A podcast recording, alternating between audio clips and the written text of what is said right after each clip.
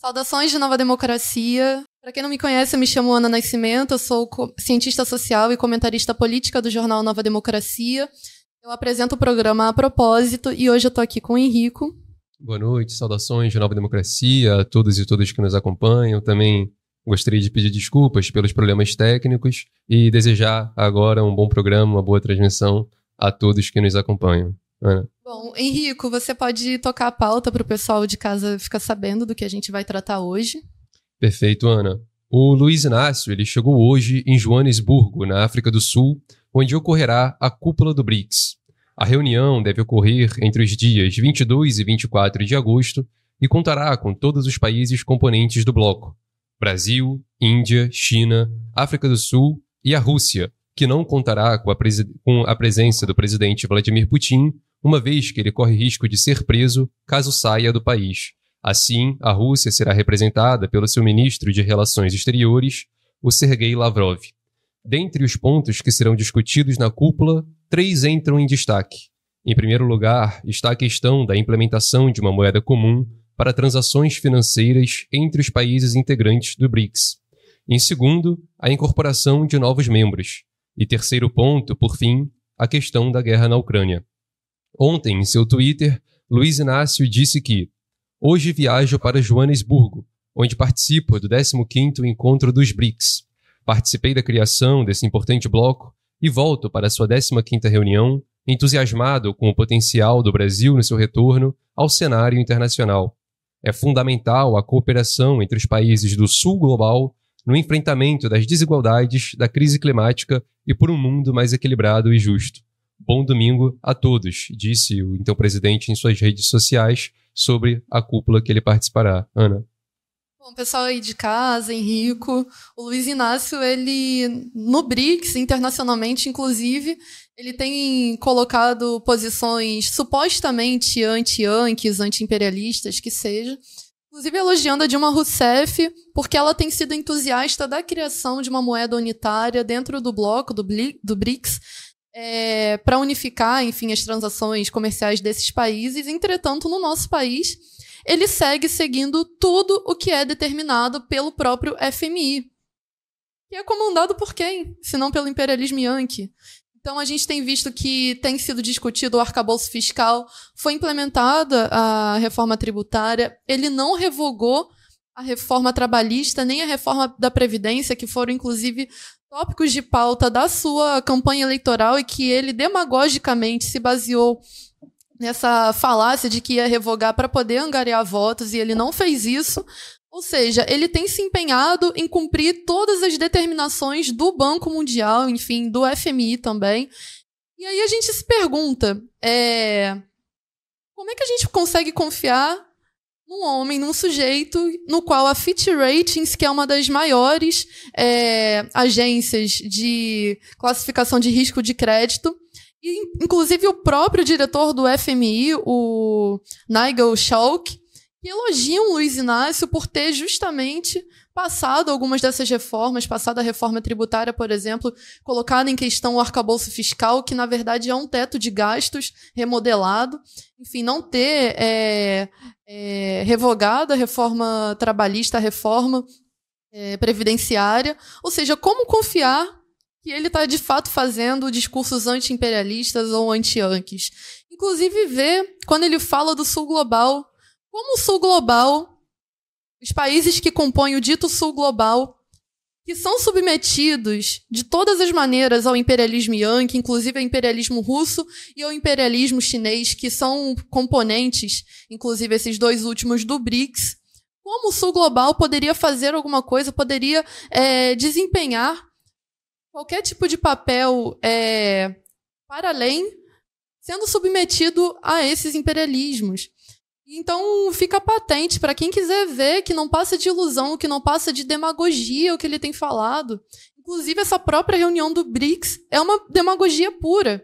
Porque não vai se resolver a questão da desigualdade social, da, da pobreza, da desigualdade econômica desses países, não vai se desenvolver a questão da crise climática, muito menos a paz mundial. Olha quem está compondo o BRICS se não é a Rússia, que desenvolveu uma guerra de agressão injusta contra a nação ucraniana. Ou seja, as razões, as raízes que desenvolvem todos esses problemas que o senhor Luiz Inácio demagogicamente colocou no seu tweet não serão resolvidas com uma reunião do BRICS. E nem em qualquer reunião do BRICS, na verdade. Porque se a gente for olhar para o nosso país em particular, essa reunião só, só tirará medidas para aprofundar a exploração e a subjugação nacional ao imperialismo no nosso caso Yankee, principalmente, mas nos países africanos, inclusive com o imperialismo russo e imperialismo chinês. Ou seja, é uma cabal demagogia. Perfeito, Anne. Vale mencionar também que essa cúpula ocorre enquanto os principais, né, as potências que compõem esse bloco, ou seja, a China e a Rússia, estão ambas em uma profunda crise. Uhum. Então, a gente tem dados da China que vê que a potência social imperialista vê ano após ano os índices de desemprego entre a população jovem, isso é, de 16 a 24 anos, aumentarem. Esse crescimento, que veio de ano a ano novamente, atingiu um recorde esse ano, com uma taxa de 21,3% da população jovem desempregada. Além disso, o crescimento do PIB chinês vem também sofrendo um decrescimento. É, o crescimento do PIB no primeiro semestre de 2023 cresceu em 6,3% em relação ao mesmo período do ano anterior. Apesar disso, o esperado era de 7,3%. Essa é uma continuação da queda histórica do crescimento anual do PIB chinês desde pelo menos 2011. A única exceção foi o ano de 2021, quando o PIB teve um crescimento. Além disso, em 2022, o crescimento da economia chinesa foi de 3%, sendo o pior resultado em 46 anos além dessa crise, né, é, é, desses dados, há também a crise na indústria e a crise imobiliária, que seguem também crescentes e também prestes a explodir na China. Ana. Quando a quanto à Rússia, quase dispensa comentários, uma vez que a superpotência atômica, em meio à guerra de agressão injusta à nação ucraniana, segue naquele atoleiro que ela mesma se meteu, com uma crise interna e também externa frente às sanções impostas. E aí, claro, por mais que a economia russa esteja reduzindo menos do que o esperado, no ano passado ela chegou a encolher em 2,1%. Ana. Não, e essa crise é, econômica e política também que a China e a Rússia têm passado aprofunda o grau de exploração que esses dois países submetem em países africanos, países latino-americanos, inclusive países asiáticos. A gente vê, por exemplo, o que significa a guerra na Ucrânia. A Rússia querendo submeter política e economicamente a nação ucraniana, além, obviamente, dos seus planos ali de manter a sua hegemonia bélica, sua hegemonia é, militar para o leste europeu. Mas no caso da China, o que chama atenção também, Henrico, é, é o fato de, por exemplo, essa crise na indústria, essa crise imobiliária, inclusive os índices de desemprego entre os jovens, são dados que estão sendo é, omitidos pelo governo chinês, pelo Estado chinês recentemente. Eles não têm divulgado novos dados sobre isso, não têm lançado novos dados sobre isso, que demonstra, na verdade, que a crise lá dentro, a crise interna, tem se aprofundado. Vale a gente lembrar quantas greves ocorreram na China durante a pandemia e que foram duramente reprimidas pelo governo chinês. Aqueles operários nas fábricas se rebelando, justamente, inclusive, sendo reprimidos duramente. Eu, inclusive um artigo nosso que a gente escreveu sobre isso, denunciando. Se você puder depois procurar para os uhum. nossos espectadores, Henrico. E na, na, Rússia nem dispensa comentários, realmente. Ela se meteu num atoleiro no qual ela não está conseguindo sair. Ela tem queimado capital humano, com essa guerra injusta. Tem mandado seus jovens para uma guerra injusta. Tem queimado, inclusive, seu capital financeiro para. É, para poder financiar essa guerra e não tem conseguido repor o seu armamento, enfim, a sua indústria bélica não tem conseguido repor o seu armamento. Então se encontra numa crise muito profunda, esses dois países. E para sair dessa crise, eles têm buscado justamente explorar cada vez mais países, inclusive na África, o que é uma demagogia pura. A gente tem visto, inclusive a gente já comentou aqui no nosso programa sobre a questão do Níger, o imperialismo russo está se beneficiando do que está acontecendo no Níger. É patente. Além de outros países também, que, enfim, o grupo Wagner, quando era um fiel aliado de Putin, atuava, enfim, toda aquela história que a gente já sabe. Perfeito, Ana. Sobre isso que você comenta, né, solicita das rebeliões operárias na China, só desde o final do ano passado a gente soltou pelo menos três notas em relação a isso, sendo a primeira ali no final do ano passado, quando houve uma rebelião numa fábrica de iPhones na província de Zhengzhou, na China, nos dias 22 e 23 de novembro.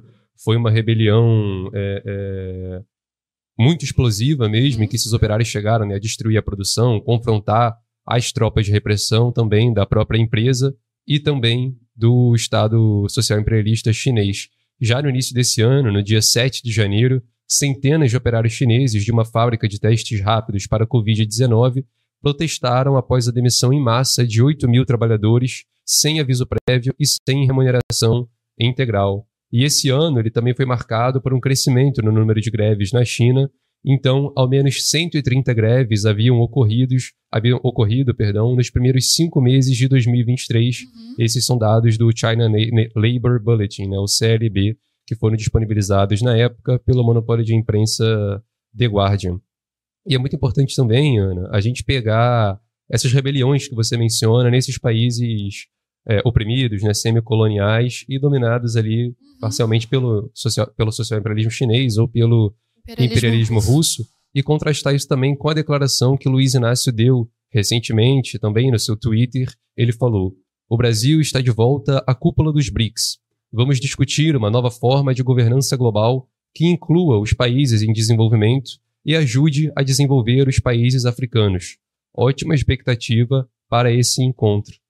E aí vale a gente retomar o, próprio do, o caso do próprio Brasil, onde a empresa sul-americana de, de metais de capital chinês atua em Minas Gerais e conduz uma exploração massiva de minérios naquela região. Né? No mesmo estado, a Homebridge Holdings, também de uhum. capital imperialista chinês, explora uma jazida mineral que tem uma capacidade de 2,8 bilhões de toneladas de minério de ferro, com uma capacidade de extração para 25 milhões de toneladas ao ano. E a região onde essa empresa atua é povoada por diversos camponeses de regiões como São Francisco, Batalha e Lamarão, que são ameaçados há décadas pela monocultura, pela grilagem e agora também pela mineração. Então, os camponeses de Lamarão, por exemplo, que fica no município mineiro de Padre de Carvalho, fizeram em 2019 uma denúncia contra o velho Estado brasileiro e também né, contra a mineração uhum. é, chinesa, quando o governo brasileiro e a China fecharam um acordo para a construção de uma barragem gigantesca, né, que chegava a ser 70 vezes maior que a de Brumadinho, lá em Lamarão, no município de Pedro Carvalho. Não, e, e, vale a gente comentar o seguinte: nós somos, eu sempre falo isso aqui nos nossos programas, nós somos um país agroexportador, principalmente produtor de commodity. Minério de ferro é um commodity, é uma commodity. O petróleo também, além dos produtos agrícolas que nós produzimos, o gado também, enfim.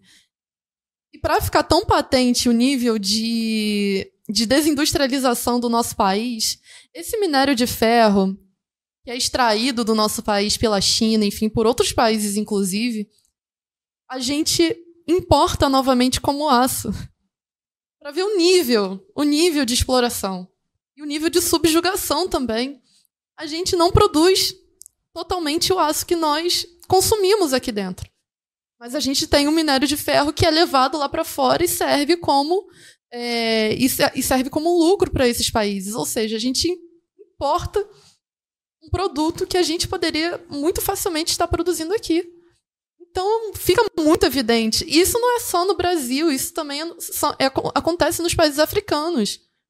A gente vê o quanto que o continente africano é um, um continente extremamente rico é, em minério, enfim, diversas coisas, e foi, foi saqueado justamente por esses países imperialistas e hoje continua sendo. Exato, e a gente pode também lembrar essas rebeliões, esses protestos populares também. Então, em Angola, no dia 26 de maio do ano passado, por exemplo, teve um protesto de operários angolanos uhum, contra uma empresa sim. chinesa, a CGGC, que terminou inclusive com três trabalhadores angolanos assassinados. Aqui na América Latina, a gente tem também casos emblemáticos da dominação do social imperialismo chinês, principalmente um é, por exemplo, o canal do Panamá, Sim. que hoje é muito dominado pelo capital é, social imperialista chinês.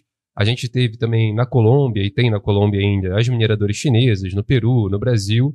E, inclusive, no dia 2 de março desse ano, lá na Colômbia, teve uma rebelião camponesa, que inclusive tomou página central de muitos noticiários, inclusive do monopólio de imprensa, quando mais de mil camponeses e indígenas incendiaram parte, parte né, das instalações da petrolífera imperialista Emerald Energy, de capital chinês, e chegaram a render cerca de 79 policiais durante a revolta. Isso aconteceu depois de protestos que já aconteciam há pelo menos um mês contra essa empresa, onde os camponeses exigiam a reparação das estradas que essa empresa usava para escoamento de mercadoria e danificava uhum. tudo. Os camponeses também precisavam para escoar suas próprias mercadorias e a empresa se negava a, a, a consertar, a reparar essa estrutura. Então, qual tipo de desenvolvimento né, será que a China e a Rússia vai empreender nos países também onde o BRICS atua, né, Ana? Não, e, e, vale destacar uma coisa muito importante. Sabe aquela loja de roupa online, a Shein? Shine. Shine? É, eles querem trazer aqui para o Brasil porque tem aquela trava econômica que está sendo alfandegária, que está sendo colocada, de, enfim, acima de 50 dólares. Agora nem acima de 50 dólares. Agora acabou tudo. O Haddad não, não vai deixar mais importar é, sem isenção fiscal.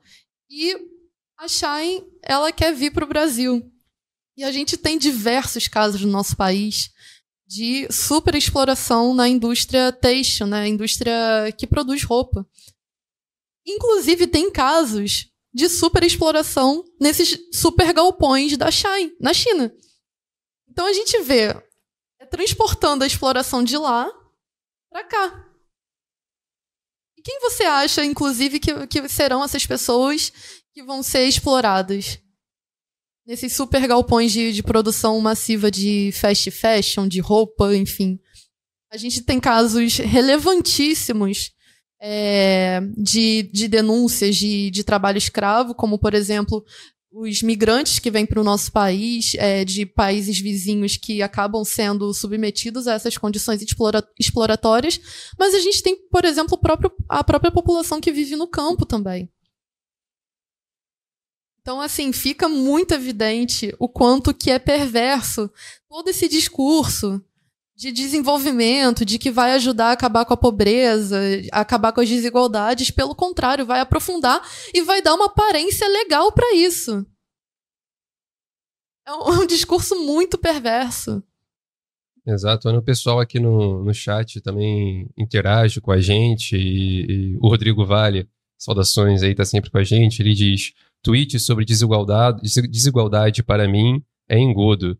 E a outras também, a espectadora Nabed, ela diz: e o golpe no Níger é anti-França, mas é pró-Rússia. E até se refere, né, a boa lembrança ao golpe do Níger. O, eu mesmo no YouTube, também espectador que está sempre com a gente, ele diz: lembrando também que a Evergrande, monopólio do imperialismo, monopólio imobiliário chinês, pediu falência na semana passada, né? A Ever grande, ela era de fato uhum. um, um, monopólio que estava em crise já Sim. há anos, parte dessa crise imobiliária, da bolha imobiliária é, lá na China, e realmente pediu falência, um desenvolvimento importante dessa crise lá na China. E há um outro comentário aqui também que se refere né, ao Narendra Modi, que vai estar presente né, também na região com o velho Estado na Índia, e realmente fica a questão, né, e, qual que também é o papel desses líderes desses países que, que né, estão ali presentes no BRICS. Então você menciona o Xi Jinping com a sua exploração massiva de operários né, é, na China, fora a repressão também a, a, ativistas que ocorre no país. Ah, o Putin, que dispensa comentários uhum. com a sua guerra de, de, de, agressão na Ucrânia. Ah, o presidente da África do Sul, que está dia sim e outro também reprimindo trabalhadores e, e, e, a própria, o próprio povo, inclusive contra é, geralmente há muita queda de energia, né, uma crise Sim. energética no país, onde os trabalhadores, o, o povo do país está sempre se rebelando por melhores condições de vida e sempre sendo reprimido. E há também o Modi, que também é muito conhecido né, por ser um, um, um reacionário é, é, em elevadíssimo nível, né, em reprimir absurdamente os camponeses, os indígenas do país, o processo revolucionário que ocorre no país, é, é, vínculo com né, grupos fascistas da Índia. Então, qual que é o papel também né, desses, desses líderes com quem Luiz Inácio senta para conversar e ressalta a importância. Né? Inclusive o papel do Luiz Inácio. Ele não é nenhum santo. Vale lembrar o que ele fez com o povo haitiano, amando do imperialismo yankee.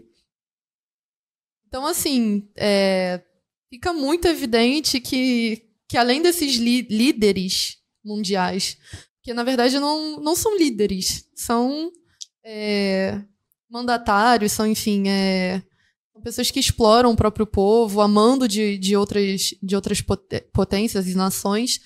É, você lembrou do, do Modi? Ele reprime brutalmente, tanto que é, os ativistas, ativistas revolucionários, enfim, a população mesma da, da Índia já de, denomina que ele faz parte do, do que é chamado de fascismo hindu-bramânico. Exatamente.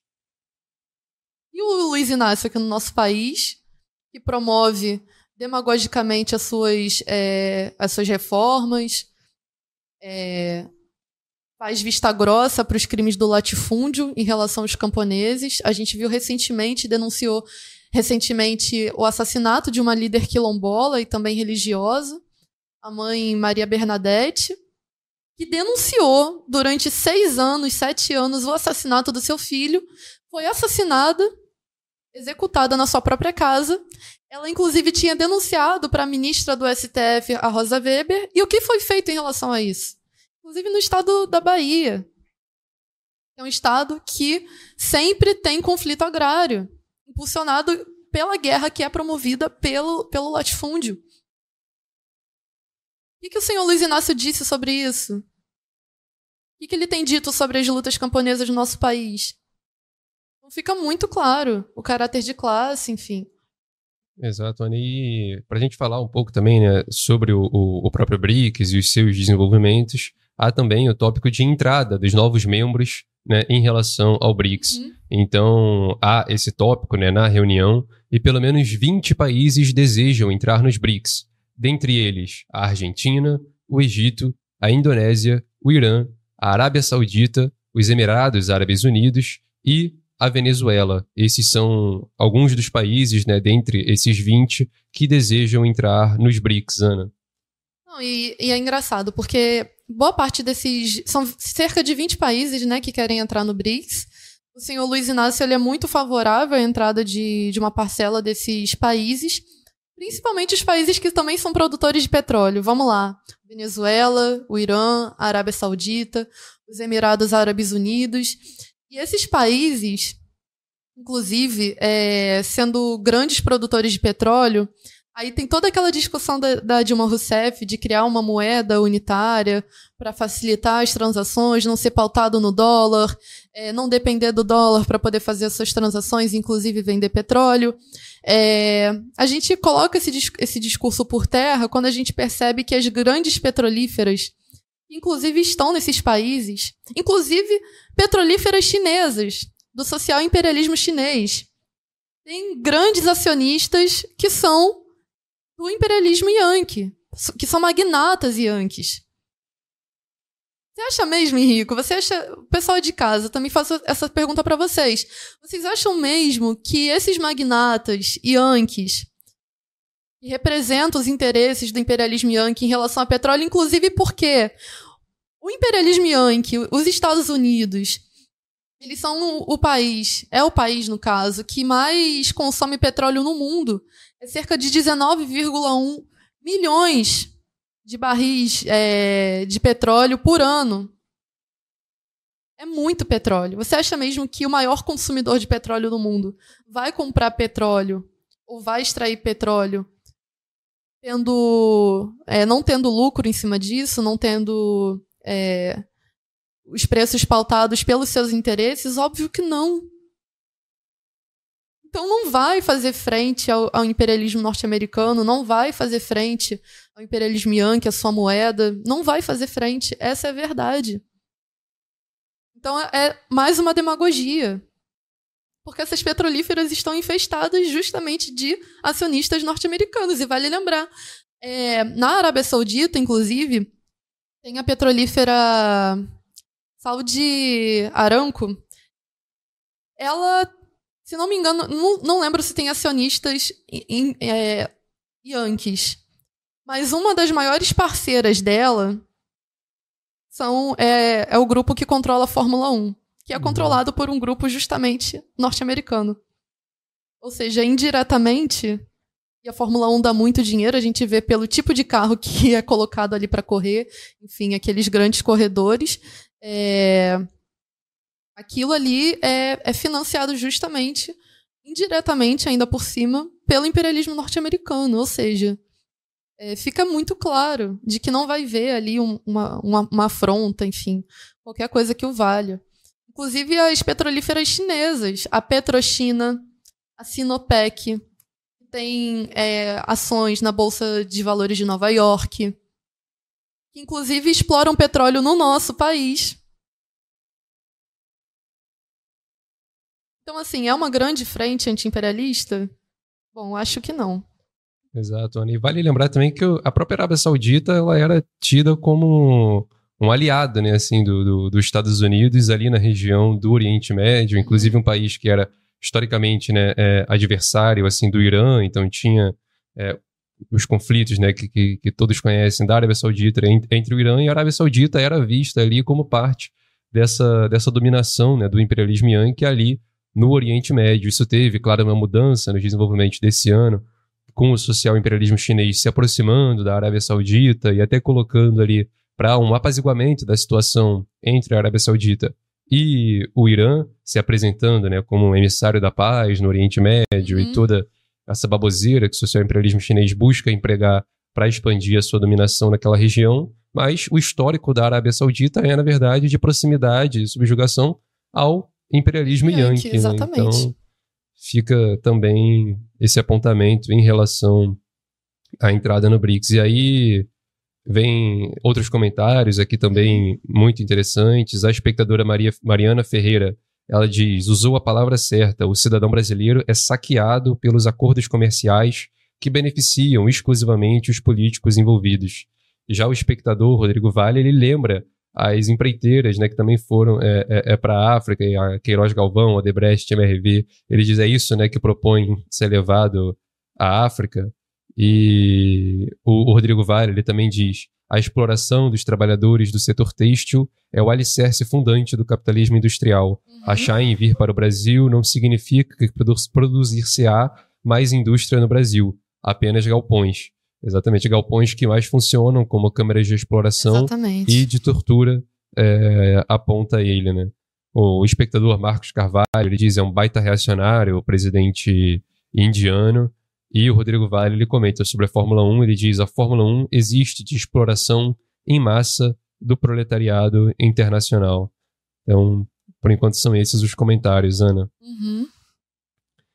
E aí aproveitar também esse momento aqui para lembrar né, das diversas formas de apoio financeiro à imprensa popular e democrática, à nova democracia. A gente conta hoje com o nosso programa ao vivo né, do A Propósito e, junto com ele, diversas formas de apoio financeiro ao nosso jornal, que, como vocês sabem, é um jornal popular, um jornal democrático e que, como tal, só pode se sustentar com o apoio dos seus leitores, dos seus espectadores, dos seus ouvintes, para aqueles que nos escutam no podcast, enfim, das massas populares que o apoiam, né? Porque uma vez que é popular e democrático, não há nenhuma grande empresa, nenhuma forma né, de, de, de sustento vinculado a esse tipo que, que mantenha o nosso jornal de pé como há com o monopólio de imprensa.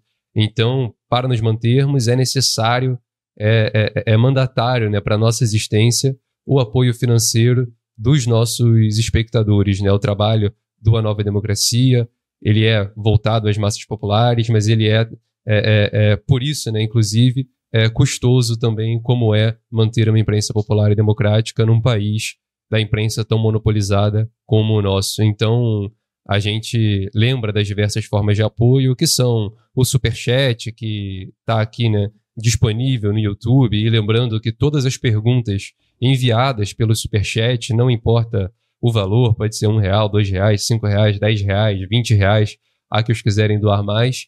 É, todas as perguntas enviadas serão respondidas aqui no nosso programa ao vivo. A gente conta também com o código QR de Pix que aparece aqui no canto da tela. E por ele você também pode enviar a sua pergunta, você pode enviar a sua mensagem. A gente conta com a loja do A Nova Democracia, que tem bustos, tem livros, tem diversos produtos a serem adquiridos lá e pode ser acessada pelo link www.lojadoand.com.br e a gente também conta com o nosso sistema de assinaturas pelo Catarse, que é a forma de apoio central à nova democracia, à imprensa popular democrática, uma vez que é uma forma de apoio mensal e você vai estar recorrentemente é, apoiando o AND, né, periodicamente apoiando o AND e fazendo a manutenção também, ajudando a gente a manter com os gastos mensais que a gente também tem. Então será, na verdade, um, um construtor né, da imprensa popular e democrática é, do A Nova Democracia. Então acessem o Catarse, tem diversos